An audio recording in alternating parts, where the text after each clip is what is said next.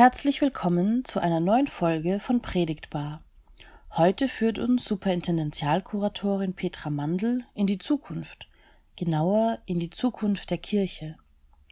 Zusätzlich zu ihrer Tätigkeit als Superintendentialkuratorin ist Petra Mandl voll berufstätig als Sozialarbeiterin. Sie ist mit der evangelischen Kirche aufgewachsen. Kindergottesdienst, Kinderkreis, bis sie selbst aktiv wurde, zunächst als Jugendmitarbeiterin, dann in Gemeindevertretung und Presbyterium und schließlich im Superintendentialausschuss, vor allem, weil sie das gemeindeübergreifende über den Tellerrand schauen immer schon interessiert hat. Seit 2018 ist sie nun Superintendentialkuratorin und möchte auch in dieser Funktion Mut machen, über den Tellerrand zu schauen, weil das, wie sie sagt, lustvoll und anregend sein kann. Ihre Predigt hat sie im Rahmen der Predigtreihe Kirche der Zukunft, Zukunft der Kirche, einem Projekt der evangelischen Pauluskirche im dritten Wiener Gemeindebezirk gehalten. In diesem Zusammenhang möchte ich gerne auch auf die weiteren Beiträge dieser Reihe hinweisen. Die weiteren Predigten werden sowohl auf der Facebook-Seite als auch auf dem YouTube-Kanal der Pauluskirche zu finden sein. Spannende Gäste sind dort eingeladen. Ich bin mir sicher, dass auch diese Predigten ebenso spannend sein werden. Ich wünsche Ihnen viel Freude bei diesem Blick in die Zukunft und in die Herausforderungen, die der evangelischen Kirche begegnen. Wir hören uns nächste Woche wieder. Liebe Gemeinde, ich freue mich, dass sich so zahlreiche erschienen sind. Ich habe gar nicht damit gerechnet, dass so viele Menschen heute kommen, aber ich finde das total schön und ein schönes Zeichen auch für die Zukunft unserer Kirche in Wien. Zunächst einmal möchte ich mich für die Einladung bedanken. Das ist für mich das erste Mal, dass ich in dieser Form, also in Form einer Predigt oder eher Ansprache, mich an Zuhörerinnen und Zuhörer im Rahmen eines Gottesdienstes wende.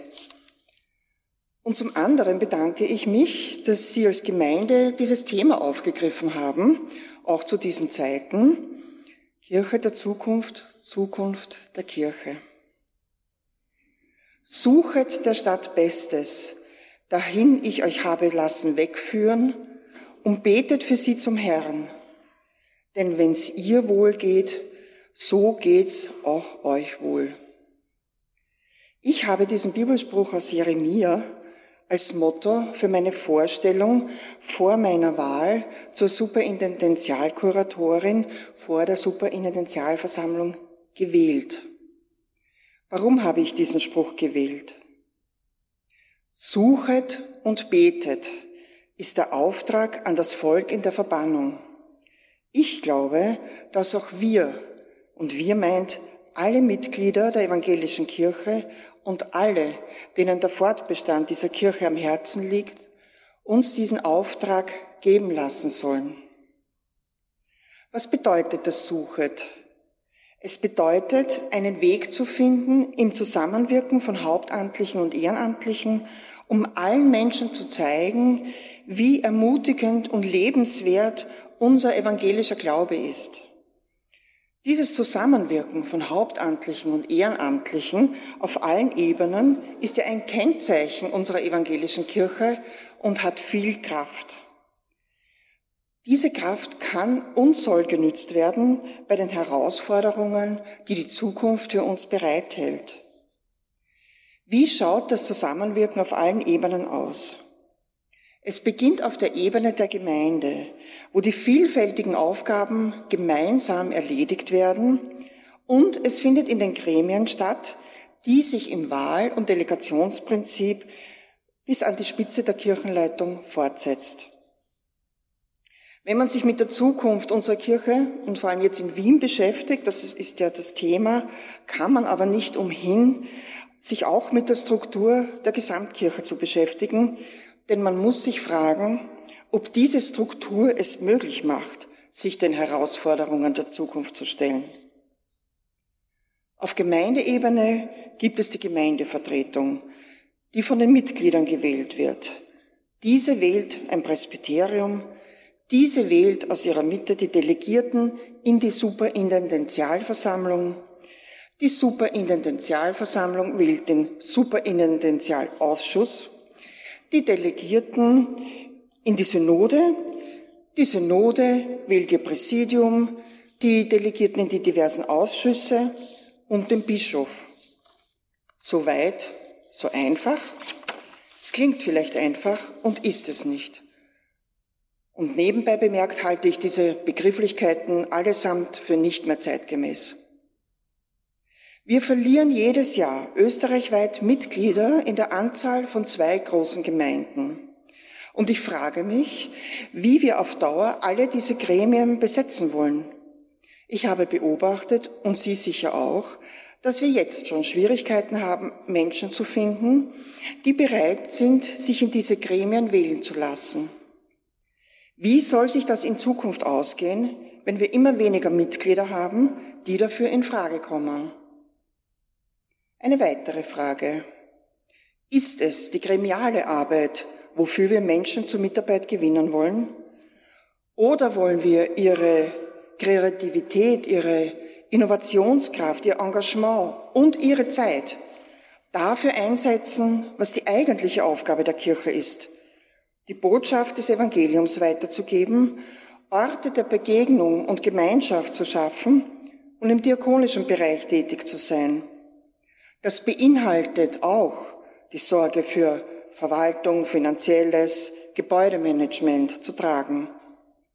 Mein Eindruck ist, dass letzteres einen Großteil der gremialen Arbeit in Anspruch nimmt, und zwar auf allen Ebenen der Kirchenleitung. Das sind meistens nicht die attraktiven Themen, wodurch sich Menschen ansprechen und zur Mitarbeit animieren lassen. Ein weiterer Aspekt ist die Verbindlichkeit. Menschen werden auf Jahre zur Mitarbeit in diese Gremien verpflichtet. Wenn sie diese vorzeitig verlassen, kann passieren, dass dieses Gefüge zusammenbricht. Wir haben das gerade in einer Wiener Gemeinde erlebt. Und ich möchte noch einen Aspekt einbringen, den ich für problematisch halte. Nicht nur, dass die Struktur unserer Kirche für die Basis, für Gemeindemitglieder, vielleicht auch sogar für Gemeindevertreterinnen und Gemeindevertreter schwer zu durchschauen ist, so ist es auch mit Informationsflüssen und der Transparenz von Entscheidungsabläufen. Gelingt der Informationsfluss von der Synode über die Superintendialversammlung bis hin zur Ebene der Gemeindevertretungen? Meiner Beobachtung nach nicht. Und in die andere Richtung auch nicht. Oft genug wird der Vorwurf laut, dass die da oben die Realität der Gemeinde nicht kennen. Wie kann man das verändern? Dafür habe ich jetzt keine Lösung und es gibt auch keine einfache Lösung. Doch das Thema der Vereinfachung unserer Strukturen muss aufgrund der genannten Themenkreise Mitgliederzahl, Mitgliederbindung Kommunikation und Transparenz unbedingt angegangen werden. Kommen wir nun zur Wiener Perspektive. Sie wissen vielleicht, wir wollen in Wien Regionalisierungsprozesse in Gang setzen. Wer ist wir? Die Superintendenzialversammlung hat dem Superintendenzialausschuss entsprechende Aufträge erteilt, um, kurz gesagt, Kriterien zu entwickeln, unter welchen regionale Zusammenarbeit ermöglicht werden kann. Und ich bin zuversichtlich, dass uns das auch gelingen wird. Doch ich werde immer wieder darauf gestoßen, dass wir in den Leitungsgremien immer das große Ganze vor Augen haben, uns mit Stellenplan, sinkenden Mitgliederzahlen beschäftigen, Maßnahmen, um mit den geringer werdenden Ressourcen umzugehen. Und dann komme ich bei den Gesprächen und Begegnungen in den Gemeinden in der Realität an. Deren Wirklichkeit ist eine andere. Die haben andere Probleme, mit denen sie sich beschäftigen müssen. Man hört dann auch immer wieder Regionalisierung und regionale Zusammenarbeit, ja. Aber wir finden bei uns ist, und das kann man dann beliebig austauschen, die tolle Jugendarbeit, der einzigartige Musikschwerpunkt, eine ganz eigene Art Spiritualität zu leben, das können wir nicht aufgeben. Und dass wir einmal keinen eigenen Pfarrer oder Pfarrerin mehr haben sollen, undenkbar. Hier gibt es offensichtlich ein Missverständnis. Regionale Zusammenarbeit bedeutet nicht, dass man etwas aufgeben muss. Es bedeutet, Kräfte zu bündeln, Synergien zu schaffen, Ist es sinnvoll, dass sich jede Gemeinde einzeln mit ihrem eigenen Gebäude, mit den eigenen Heizkosten herumschlägt? Ist es sinnvoll, unbedingt eine Jugendarbeit aufziehen zu wollen, wo alleine schon von der Altersstruktur wenig bis gar keine Jugend vorhanden ist? Wäre es nicht denkbar, dass in einer Region durch die Schwerpunkte der einzelnen Gemeinden miteinander ein attraktives Angebot vorhanden sein kann? Dass sich Experten und Expertinnen finden, die administrative Aufgaben, eben Gebäudemanagement und ähnliches, für eine Region übernehmen, dass Sekretariatsaufgaben in einer Region organisiert werden kann, dass durch Dienstgemeinschaft von Pfarrerinnen und Pfarrer Entlastung durch gegenseitige Vertretung, aber auch verschiedene spirituelle Angebote, Gottesdienstformen an verschiedenen Wochentagen zu unterschiedlichen Tageszeiten angeboten werden können, dass sich unterschiedliche regionale Projekte entwickeln können, für die sich interessierte Mitarbeiterinnen und Mitarbeiter finden, ohne sich über Jahre für Gremienarbeit zu verpflichten. Wir verlieren in Wien jedes Jahr Mitglieder in der Größenordnung einer Gemeinde. Das ist dramatisch. Aber wir haben einen Vorteil. Wir wissen um diese kritische Gesamtsituation. Und wir können daher jetzt reagieren und Möglichkeiten finden, unseren Auftrag, nämlich die Botschaft des Evangeliums, den Menschen in ihren Lebenswelten nahezubringen, nachzukommen. Aus meiner Sicht ist die Bündelung der Kräfte und die Synergien, die dabei entstehen können, ein Schlüssel dafür, uns den Herausforderungen der Zukunft zu stellen. Es muss gelingen, ein Wir-Gefühl, Stichwort Wir sind Wien, zu entwickeln, mehr aufeinander zu achten und das über unsere eigenen Gemeindegrenzen und Arbeitsbereiche hinaus. Das erfordert Mut. Aufeinander zuzugehen erfordert Mut. Sich zu öffnen erfordert Mut. Es gelingt, wenn die Gemeinden stärkeorientiert aufeinander zugehen.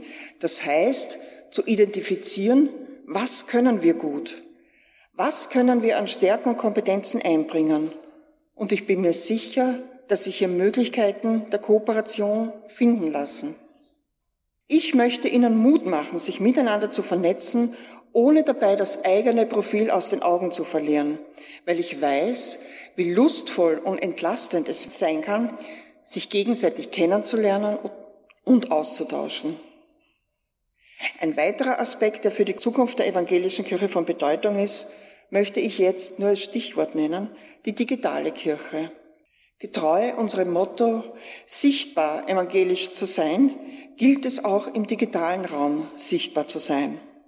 Gottesdienste, Andachten, Videos zu filmen, zu streamen, das ist eine Möglichkeit, die jetzt schon stark genutzt wird. Digitale Räume aber auch zu nutzen, um den Menschen zu begegnen, die sich dort zu vielfältigst aufhalten, um denen zu begegnen, seelsorgerliche Angebote zu machen, da gibt es noch viel zu entwickeln. Dieses Themas hat sich die Kirchenleitung angenommen. Es gab schon Workshops dazu und es wird im März wieder einen geben. Suchen war das eine. Beten ist das andere Schlüsselwort. Betet für sie, also für die Stadt und auch für die Kirche in der Stadt. Wenn ich für etwas bete, dann ist mir das nicht gleichgültig. Dann übernehme ich Verantwortung. Deshalb gehören die Suche nach dem Besten und das Gebet für die Stadt zusammen.